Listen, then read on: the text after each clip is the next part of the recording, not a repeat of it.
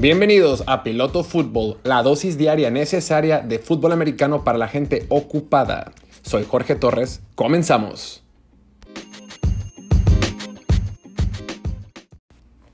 Hola a todos. El día de hoy el gran tema ha sido todo este relajo, este escándalo que está sucediendo con el quarterback de los Tejanos de Houston, Deshaun Watson. Este problema que surgió hace algunas semanas ahorita ya escaló de manera brutal. Me gustaría platicarlo con ustedes el día de hoy. Eh, también quisiera ver el impacto que eso va a tener en el equipo de Houston y pues aprovechar, ¿no? ¿Cuál es el escenario para el equipo de los Tejanos de cara al draft y de cara a la nueva temporada? Entonces, para iniciar, el tema escaló. Eh, originalmente, Deshaun Watson había sido acusado por una, dos, tres personas de abuso sexual. Eh, después el abogado Tony Busby dijo que iban a ser 12 en total. El punto es que el día de hoy resulta que son 22 en total, más dos cargos criminales y tráfico sexual.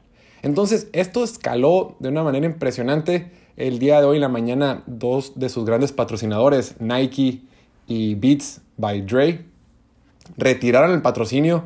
Eh, nadie se quiere acercar a Deshaun Watson. La liga, la NFL, por lo pronto no ha dicho nada, solo sacó una declaración diciendo que iban a estar muy al pendiente de todo, o sea, no dijo nada. Y Watson dice que es que es inocente y demás. Ya se imaginarán. Entonces se pone muy complicado porque cuando estamos hablando de tráfico, de, tráfico sexual de, de mujeres, olvídense de, de, de, la policía local de Houston o las autoridades. No, es, esto es un tema federal. Y olvídense del equipo de fútbol americano, olvídense de los tejanos de Houston, olvídense de que es coreback o lo que sea. El tipo puede terminar en la cárcel. Esto, este, este es un tema súper delicado. Y pues Deshaun Watson está inmerso en todo esto, ¿no? el, tema del deporte ya quedó a un lado. Eh, salieron dos personas, dos mujeres esta semana a declarar ante audiencia, bueno, ante una, híjole, no sé nada de temas legales, pero salieron a declarar de la mano con, del abogado diciendo lo que había pasado, ¿no? Y pues las, no va a entrar en mucho detalle de lo que dijeron estas, estas dos mujeres, pero pues sí, sí es alarmante y pues está metido en una bronca, Deshaun Watson, ya sin patrocinio, ya sin apoyo. Eh, y veamos qué pasa. Antes de adentrarme más, quisiera comentarles con, comentar con ustedes cómo fue escalando toda esta situación. De entrada, todo valió gorro desde el año pasado, que en el 2000, vámonos a, un poquito atrás, en el 2019, 2020, que el coach y general manager de Houston, Bill O'Brien, empezó a hacer un relajo con el equipo, empezó a regalar jugadores, empezó a regalar eh, eh, selecciones de draft, empezó a mover el equipo, hizo un verdadero desbarajuste que quedó muy mal posicionado el equipo. Bueno, nadie estuvo contento, pero pues ya el año pasado, en octubre, lo, lo, lo corrieron, a Deshaun Watson ya le pagaron y todos más o menos felices. Sale JJ Watt, ¿no? Este defensivo estrella legendario de Houston. Y parecía que estaba en una etapa de reconstrucción, todo eh, rodeando al talento de Deshaun Watson. Sin embargo, Watson dice, ¿saben qué? Dice, ¿saben qué? Yo me quedo con ustedes, adelante, venga el equipo, nada más que me gustaría estar muy involucrado cuando contraten al nuevo gerente general en todas las decisiones importantes del equipo, quiero formar parte y quiero estar en el círculo ¿no? de, las, de las decisiones. Houston le dice, claro que sí, tú eres nuestra estrella, vamos a mantenerte al tanto. Houston sale a media vuelta y contrata a Nick Casario, este gerente general que venía de, de los Patriots. Entonces, Deshaun Watson se indigna, no le parece nada este, esta dinámica y dicen, ¿sabes qué? Yo me quiero salir de aquí ahorita. Ah, está bien. Llega el nuevo gerente general y dice, en un plan un poquito más conciliador, le dice, oye, espérate, queremos que te quedes. El punto es que ya se hizo un lío de faldas. Por un lado dice Deshaun Watson, ya me quiero ir. El equipo dice, no, no lo vamos a soltar. Luego Watson dice, me voy a ir aunque tenga que pagar dinero y aunque me multen. Y el equipo dice, no, vamos a ser más conciliadores, vamos a solucionar esto con diálogo.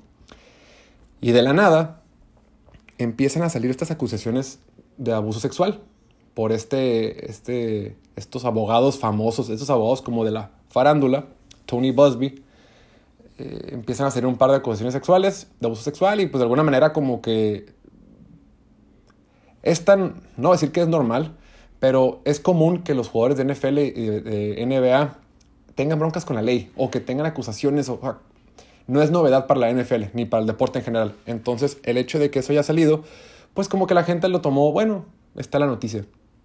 Nadie pensó que escalaría o que subiría este grado. Después nos enteramos que este famoso abogado resulta ser amigo de la familia de los dueños de Houston, del equipo de Houston. Entonces muchos pensaron que era una conspiración, decían de que no, este abogado está generando estas acusaciones eh, solo para debilitar la imagen de, de Sean Watson y evitar que otros equipos quieran ir por él, ¿no? O, ahuyentar a los posibles compradores de Deshaun Watson. No se supo nada, se quedó todo, todo como un rumor, mientras que las acusaciones seguían. El punto es que, digo, repito, al día de hoy ya son 22. Esto ya está eh, fuera de cualquier este, normalidad. Se agrega el tema de tráfico sexual, entonces ya se puso, súper delicado. Y ahorita el tema de que sea una conspiración se me hace un poquito exagerado, tampoco sé.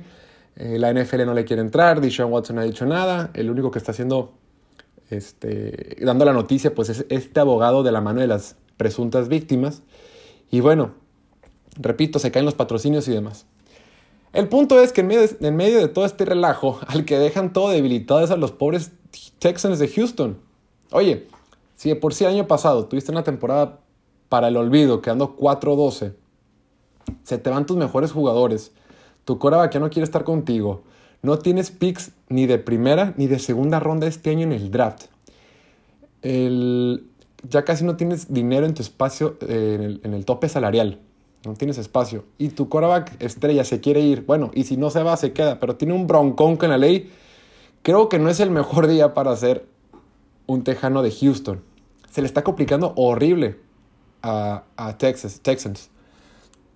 Más allá de las broncas legales que pueda tener este cuate, si eres fanático de Houston, es, es un mal día para hacerlo. Eh, se, está complicando, se está complicando muchísimo. Ahora, entonces, ¿qué sigue?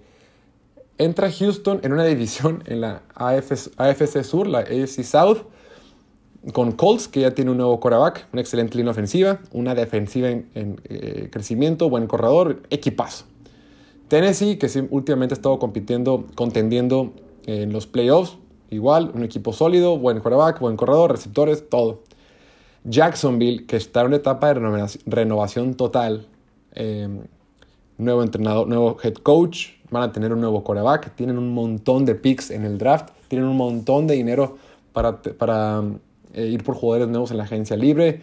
Eh, y luego está Houston, que no tiene ni lana, no tiene ni jugadores, tiene un coach mediano y ahora no tiene coreback, ni, ni picks en el draft.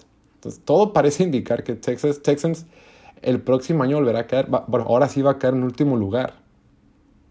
Entonces, esto se puso em, sumamente difícil y veremos qué es lo que pasa. Y bueno, eso ha sido todo por hoy en esta edición de Piloto Fútbol. Em, no olviden suscribirse al podcast, Em, síganme en mis redes sociales, en Instagram, Twitter y TikTok como Piloto Fútbol. Háganme sus preguntas, qué dudas tienen, de qué quieren cotorrear. Les digo, a mí lo que más me gusta es platicar de la NFL, así relajado, como lo pienso. Em, me interesa saber qué piensan ustedes. Hay que debatir. Hagan sus preguntas, mándenme mensaje directo en Instagram, en TikTok y echamos la cotorreada. Que tengan bonito día y hasta mañana.